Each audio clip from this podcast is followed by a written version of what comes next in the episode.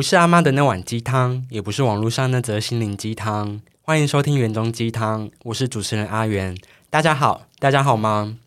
今天要来熬什么鸡汤呢？我最喜欢的一部来自二零一四年的电影《爱的万物论》。最印象深刻并且让我最感动的是，男女主角在不同时期对于爱的关系变化，最终在彼此眼里感受到经历许多变化后的爱。今天再度邀请小林来分享在日本发生的现代爱情故事，欢迎小林。Hello，大家好，我又来了。Hello，想必就是前面的一些就是开头介绍，一定、嗯，我想要给观众朋友一一些就是下马威。嗯这集真的是非常的精彩，请务必一定听、嗯一定要听到最后。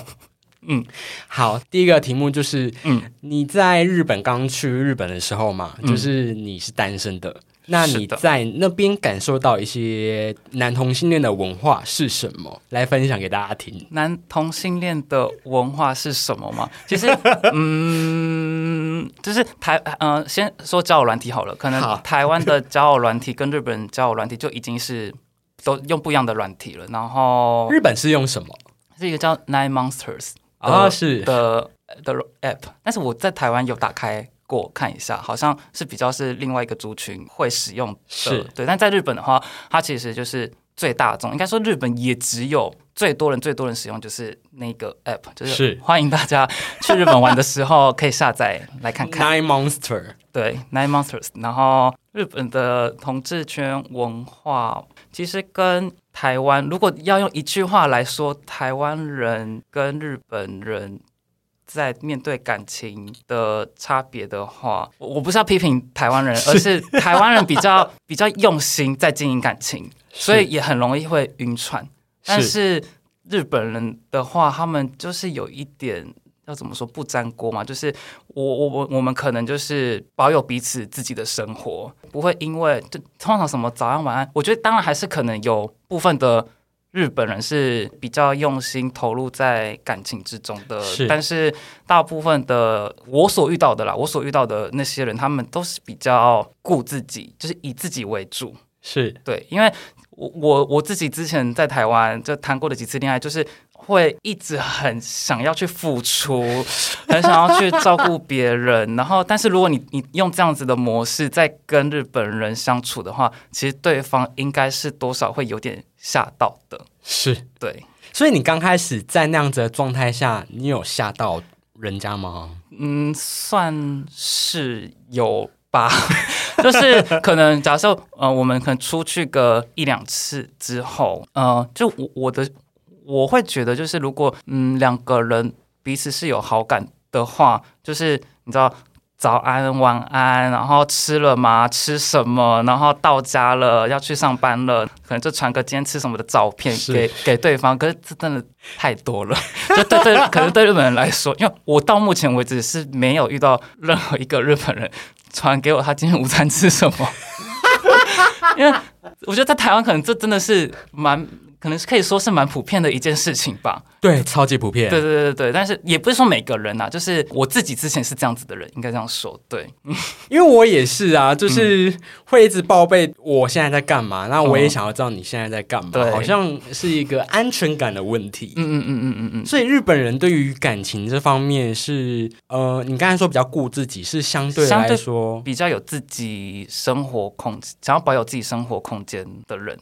那目前在日本整个社会对于男同志啊、哎同性恋族群来说的话，你觉得目前的态度是哪一种类型？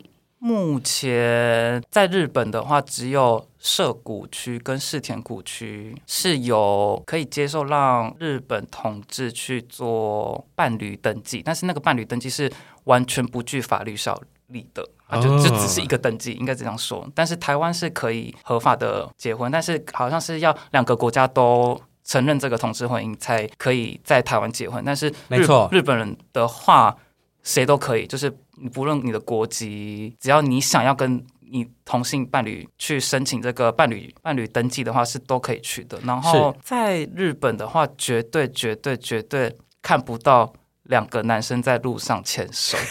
绝对不可能，会吓歪吧？日本人会吓歪吧？对日本人一定会吓歪。应该我我目前看到是这样，就是日本人对于同志族群还是相对比较保守。我我能说日本同志也很多，但他们也不会想要在路上做这件事情。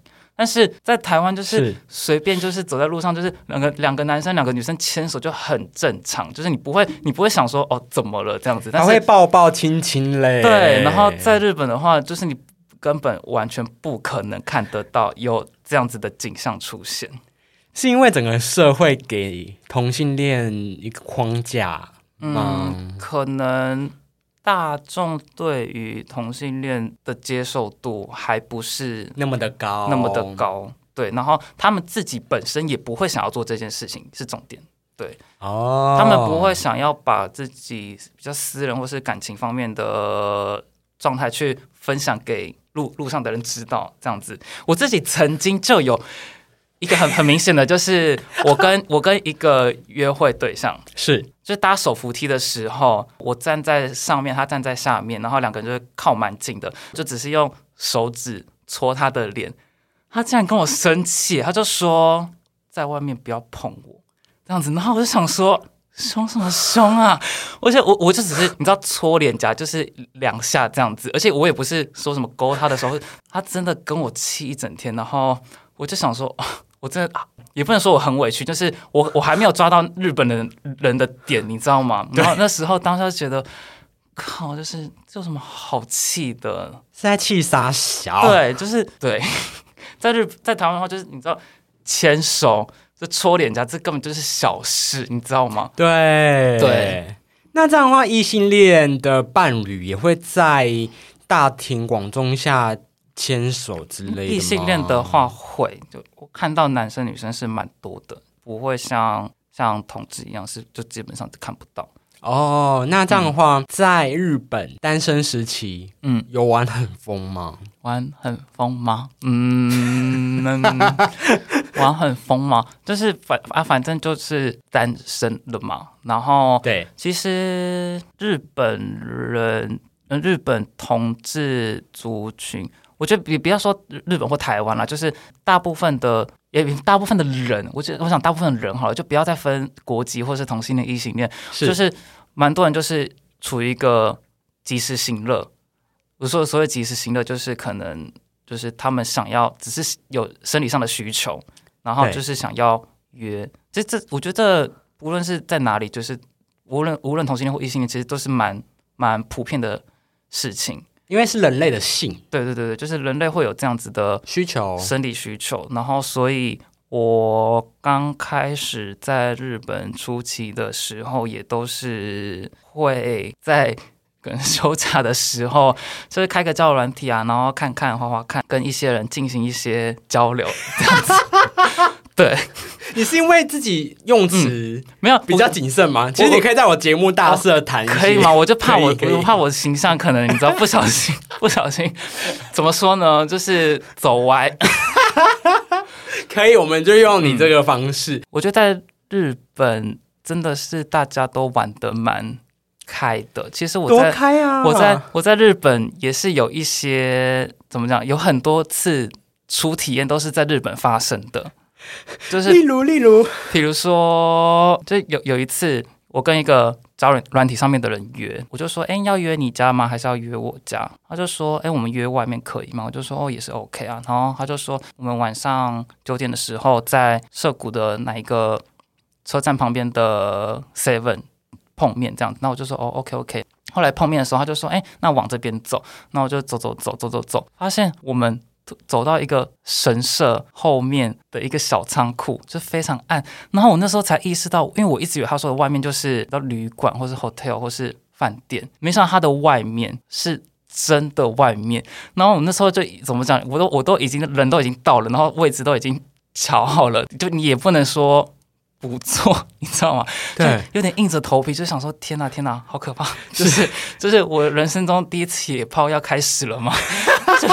觉 得哇，怎么怎么会来的这么突然？你知道，我完全没有准备哦。我们我第一次人生的野外经验，就是在神社后面的仓库，就是一个黑黑的角落，我是觉得好刺激对，然哦！后同一个人哦，同一个人，然后他又我先我先讲，就我我跟他我是当一，然后他是当零，同一个人他又约了我第二次。他约我第二次的时候，我就想说啊，又要在上次那个地方嘛，我就实在不是很想。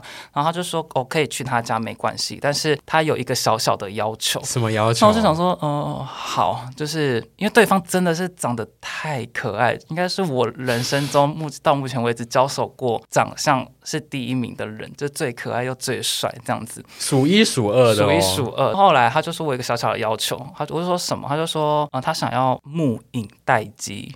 目影待机的意思就是目就是眼睛的那个目，影是隐藏的隐，然后待机就是待机中的待机。目影待机的意思，日文目影待机的意思就是他会戴着眼罩，就是眼睛被蒙起来，在家中待机。那时候他就是会给你一个地址，有一种情境剧的感觉。，对我那时候就是他给我地址之后，然后我我也不用按电铃，就我也不用敲门，就是直接开门。开门之后经过一个走廊，然后再开他房间的门，他就是戴着眼罩，裸体的躺躺在床上，等着我去服务他吗？这样说。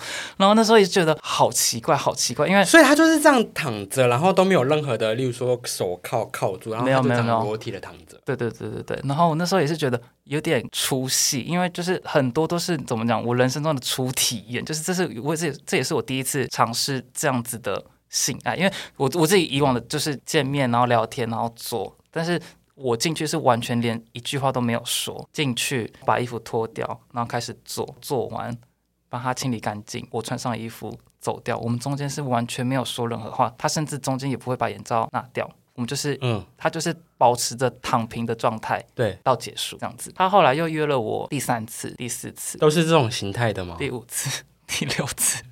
我不想要再继续这样下去，因为我觉得好怪，我真的觉得好怪，但是又又蛮舒服的，又又还是有赴约。到后来第七，他约我第七次的时候，我就你算的好仔细。因为我就就是真的是嗯，就是蛮喜欢这个人的。后来他在约密约我的时候，我就跟他回他，我就没有再回他了。对，第七次要邀约我的时候，我就再也没有回他讯息，就是我没有封锁这个人，但是他传讯息过来，我就是已读已读已读，持续了三个月之后，他就说 OK，如果你再不回我，那我我们我就把你封锁好了。然后我就觉得很 OK 啊，你封锁就也没关系。但你封锁你就封锁，为什么要跟我说？对，，然后但是我又觉得有些事情我想要跟你讲清楚。那时候我就回他，我就说我很喜欢你这个人，但是戴着眼罩，然后他又戴着口罩哦，就是我基本上就是在跟一个看不到脸的人发生关系，有点像漏便器的感觉。对，然后就是我我想要的性爱并我是我想要的性爱并不是这样，就我是我是希望有一种交流，你知有一道吗？种爱的感觉。对，我就说我呃，我甚至我觉得我想要可以聊天，或是偶尔可以一起出去吃个饭。是然后就说好啊，OK 这样子。然后他就说那今天晚上 OK 吗？那次，然后我就我就去了。然后第七次见面是我第一次看到那个人就真实的完整的脸长什么样子，但真的是真的是。可爱到一个不行，我就觉得前面几次到底为什么要戴眼罩跟口罩，就是好浪费。第七次也是我们有真的聊天，就是我们就是开始聊说什么，哎，你今天有上班吗？然后要做什么的、啊？对，你在做什么的？公司在附近吗？还是什么？就真的有开始聊天，后面也真的有几次有出去吃饭，这样子，一直到就我回我我还有跟他说说，哎，我八月底要回台湾一趟哦。他说啊，真的假的？他就说那那怎么办？我就说我、哦、没有，我只是回去两个礼拜而已。他就说那。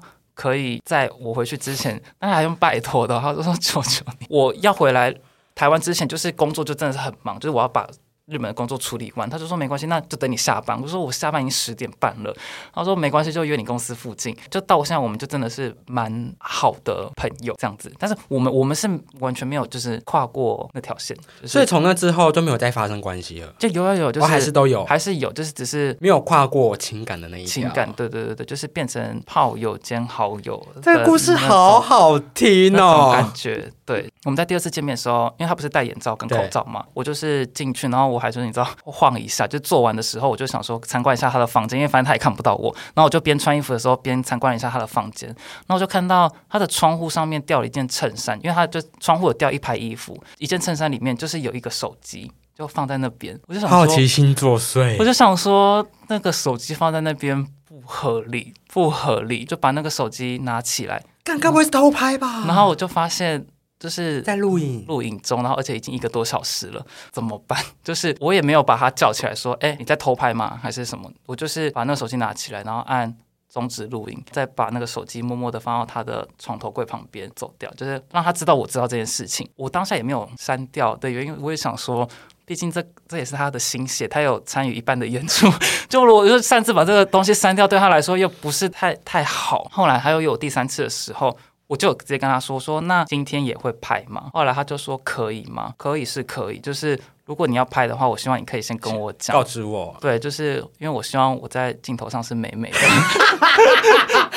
就是你知道，我我其实我没有，我不太在乎被拍这件事情，我是觉得还好，就是 OK。但是你你必须要告诉我，就是我我蛮重视形象的，就是我希望如果我在影片中有出现的话，至少我是好看的。你真的不要让我在 Twitter 上面看到你、哦。对，你知道，其实我那段时间也是有一点担心，说会不会突然有一天有朋友就说，哎、我在 Twitter 或是在 OnlyFans 上看到你。但其实讲真，我是没差。但后来后来就是我们变成好朋友之后，我就说啊，那你之前拍的那些影片，是你有你有在经营推特或是 OnlyFans 吗？嗯对，然后就说没有，他说没有，他就说，然后他就说，因为他没有办法接受自己的身体就是放在网络上被大家看到，他就说他那些影片都只是他用来打手枪用对，做完隔天，然后可能就是想要回味，就是昨天的那个，然后可以看的那影片，就说哈，真的假的？他说他看完都会删掉，然后说哈我其实也蛮想看的，你知道吗？我就说你删掉了，他说你删掉了，我就说我说你都没有留吗？他就说哦都删掉了，然后我想说好，我们下次再拍一次。好吧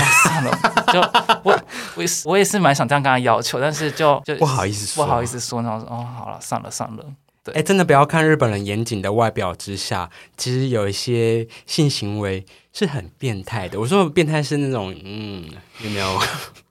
真的就是我只能说我的很多初体验就是在日本发生的，对。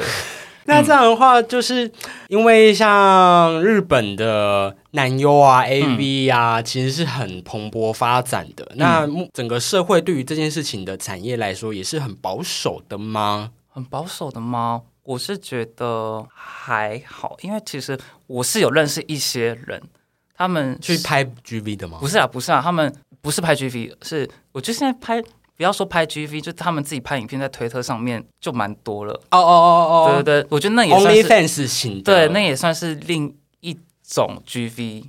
对对对对对对吧对。对我，我说刚刚说我认识蛮多，也没有到蛮多，就几个日本男生，他们就是在日本，其实就是会花时间去陪其他男生，就是跟他们出去吃饭啊，然后或是跟他们出去玩，有点像是 Sugar Daddy 嘛，就是是他们会帮他，他除了给他薪水之外，然后还会再给一些小费给他，就是可能当做生活费这样。天呐，日本很多这种的哦。应该也没有到很多，但是有这样，我我其实我不知道台湾有没有这种工作，但是日本的话，这样子的工作算是我不能说普遍，但是是一直有存在的这样子，好对。酷哦！然后也想说，OK，不过就是吃个饭，然后其实收入蛮可观的。所以你有跟 Sugar Daddy 去没有，没有，没有，没有，哦我完全没有。我我我甚至找不到管道。然后我那时候还有问他说，我就说，哎，那我还我就问我朋友，我就说，他这样赚这么多钱，都是不是很好嘛？然后但是他们给我的说法就是说，通常会去会花钱找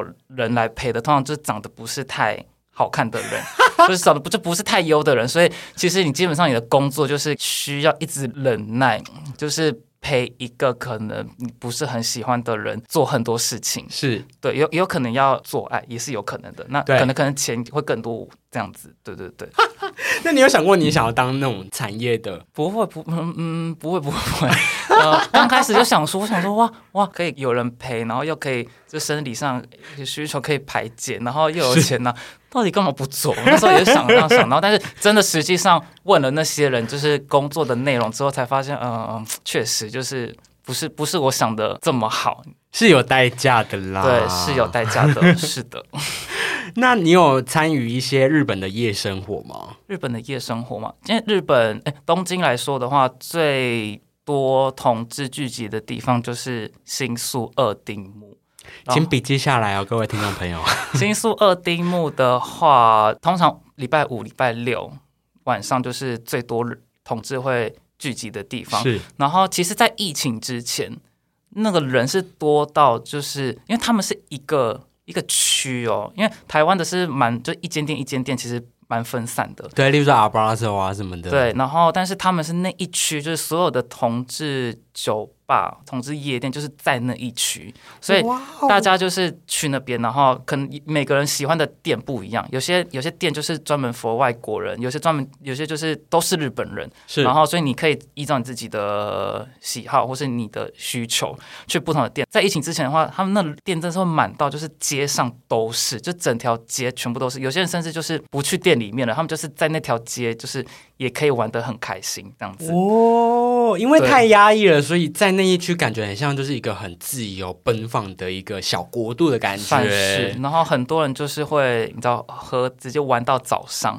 很，我是我是没有，我是没有，因为我嗯真的太累了。我 我他们要到早上五六点呢，就是整个晚上就是，而且我是不喝酒的人，所以我每次去同志酒吧，我就是点可乐，然后然后就是坐在那边，然后就是跟大家聊天，然后或者跳舞这样子。那你有没有就是要跟大家分享你喜欢去哪几间酒吧推荐的？呃那呃，推荐的原因是什么？自己最喜欢去的一间店叫做 RT RT Farty，它是比较多日本年轻男生，就是是可能是我们我这个年纪同年龄层的人会去的地方，因为我都已经去日本了。我就是要认识日本人，那我干嘛还要去一些其他就是外国人比较多的店？因为另外一间叫 Dragon 是最多外国人的，就是那边基本上你一进去，大概三分之二都是外国人，但是那外国人的种类是白人、黑人还是亚洲人都有？超多，就各种各种嗯国籍大杂烩、都有。而且讲到这个国籍，就是怎么说呢？我觉得在日本相对台湾来说是更容易跟外国人有更多的认识机会。是对，就是日本算是真的是蛮，我我去了之后才真的觉得日本真的算是蛮多元的一个国家，就是很国际啦。对，很国际，就是交友软体随便其实一开就是很多外国人，然后因为外国人又喜欢那种你懂我们亚洲脸孔的弟弟的感觉，小男生这样子是，自己是最喜欢我刚刚说的 RT，就是都是日本人，全部都是日本人，认识日本人的机会也比较多，但是日本人其实对外国人蛮抗拒的，也不是全部的人，但是如果他们知道你是外国人的话，其实有的时候有些人是就会觉得哦，那就没关系，就是不要这样子。哦，态度还蛮明显的，态度会还蛮明显的。然后，因为他们可我我在他他们自己的英文其实也不太好，就算我用日文跟他们说，他们还是会听得出来你不是日本人，对，不是日本人。然后他们就会觉得说，就是哦，他们不想要跟外国人有太多的交际。就像就像交友软体上面，大部分不是台湾人就是会写巨巨 C 巨娘。然后巨胖什么的，但是，日本的话，他们就会写句外国人这样子，就是外国人不行 这样子，然后就觉得哦，OK OK，就是，但我就尊重他们，因为当然就是每个国家有每个国家文化文化的差异，就是嗯他们喜欢不同的东西，那这点我是就接受，就是是。我也不能强迫说什么就是喜欢我吧，所以在你你这样子的形象啊，嗯，在日本你是有办法佯装成就是很在地的日本人吗？其实我在交友软体上面，基本上大家看到我应该八成以上就会直接知道我不是日本人。的原因，是因为在日本的 gay 有百分之九十五是不会戴眼镜的，就是真的还假的？对，就是他们，他们就算有近视，他们眼镜也都是在家里才会戴，就是他们出门是绝对都是都是隐形眼镜，所以基本上如果你看到，如果你看到路上有日本人，呃，我说撇除中年大叔之外，就是年轻人如果戴眼镜在路上，基本上有九成的几率他不是日本人，而且甚至不止一次哦，就是我在交友软体上面收到过叫我不要戴眼镜。然后他就会他就会写说，呃，不要戴眼镜会比较好，或是不要戴眼镜会比较有人气，或是不要戴眼镜比较好看的，就是那些我根本不知道是谁，就完全不认识的人，然后他们就会突然传讯息这样跟你说，就是不要戴眼镜比较好哦。我我是没有回，我就想说，这就是我自己喜欢我自己的样子，就是我为什么还要被因为你的评断，然后去改变我自己？天哪，这个文化好好就是听哦！对，应该说就是日还有一个就是日本人的外表，男生男生来说就是也是九成的男生，就是他们的头发是一定就是出门前一定都要抹发胶或是发蜡，就是一定要或或定型衣，就是有整理过的。因为我我自己本人是很讨厌头上有抹一些东西，是，然后所以就是那种不，我觉得我就是顺顺的就是这样下来。他们看到像我这种，就是也是知道我就八成就不是日本人。所以还没有聊天哦，可能就是光看交友软体的照片，就是我就是一个戴眼镜，然后平常会戴帽子，或是头发就是顺顺这样下来的人，就是基本上就你已经一定是台湾人，一定是外国人，就是不是台不是日本人，对对对。嗯，天哪，我刚刚好震惊，学到了一个很文化的东西，真的。所以如果如果你嗯台湾人想要去，因为台湾人就是戴眼镜的人，男生蛮多的。那我很好奇，为什么台湾有那么多日本品牌的那种快速时尚眼镜呢？在日本会有那些为什么？哎，其实这个是一个日本人告诉我的。我就我就说，我我也是跟那个日本人分享说，就是曾经有说过就是这样，就是叫我不要戴眼镜的讯息。是，然后我就说，你你们你也觉得我不戴眼镜比较好看吗？他就说，嗯，不会。就是他就说，其实近几年慢慢的，日本男生日本人有喜欢。戴眼镜，流行文化吗？就是有有些人就开始会慢慢比较接受戴眼镜这件事情。但是我所接触到的那些人，但是我真的找不到一个有戴眼镜的男生。就我目前约会过的男生，就真的没有一个有戴眼镜。那我甚至就是，如果我去他们家，就看到他们桌上有眼镜，然后我就说：“哎，你平常是有戴眼镜的，你可以戴一下眼镜吗？” 他们就说：“为为为什么？”然后我就说：“就我想看。”他说：“不要，很就是他们不喜欢，他们觉得很丑。”我不知道是他们觉得很丑嘛，因为我就不觉得啊，还是很隐私。就他们觉得眼眼镜就是在家里才会戴的。对，讲到戴眼镜，就是日本疫情刚开始的时候，嗯，各国都开始陆陆续续戴口罩。我觉得这这件事情我也蛮想问你的，嗯，当时开始戴口罩这件事情，是不是日本？之前的一个文化就是不喜欢戴口罩啊，他们会觉得说戴口罩，你有戴口罩就是你生病了，你才会戴口罩。哦，就是因为像台湾的话，可能比如说我们骑车好了，就是空气很差，我们也会戴口罩。然后或是说有些人比较不喜欢，你知道抛头露面，就是我们就会戴个口罩，或是餐饮业都会戴口罩。但是在日本的话，在上班或是你在工作期间。是被禁止戴口罩的，因为如果你有戴口罩，就代表你生病了。那你生病了的话，你还在公司里面出现。就是更罪该万死，这个更不行。对，所以就是他们在疫情之前的话，口罩这个东西相对是比较没有这么常见的。是对，所以后来因为疫情，就是开始慢慢的，嗯，这个疫情慢慢的改变日本人的这个文化吗？嗯，还是现在其实还是很严重。其实戴口罩这件事情，如果要讨论疫情的话，现在是比较。还好了一点，就我觉得其实跟台湾其实差不多，就是大家对于这件事情其实已经蛮习惯了。然后戴口罩的话，现在你出去还是九成的人都会戴口罩，真的很少数的人就走在路上不会戴口罩，或是搭电车不会戴口罩。其实大部分的人都是会戴着口罩的。是，对对对。咦，听到这里的观众朋友们，我们先打一个逗点。这集小林谈的是单身时期的故事，下一集呢，小林会开始分享进入一段关系后的故事变化。下周一同一时间，请继续锁定《园中鸡汤》，我们下次见，拜拜。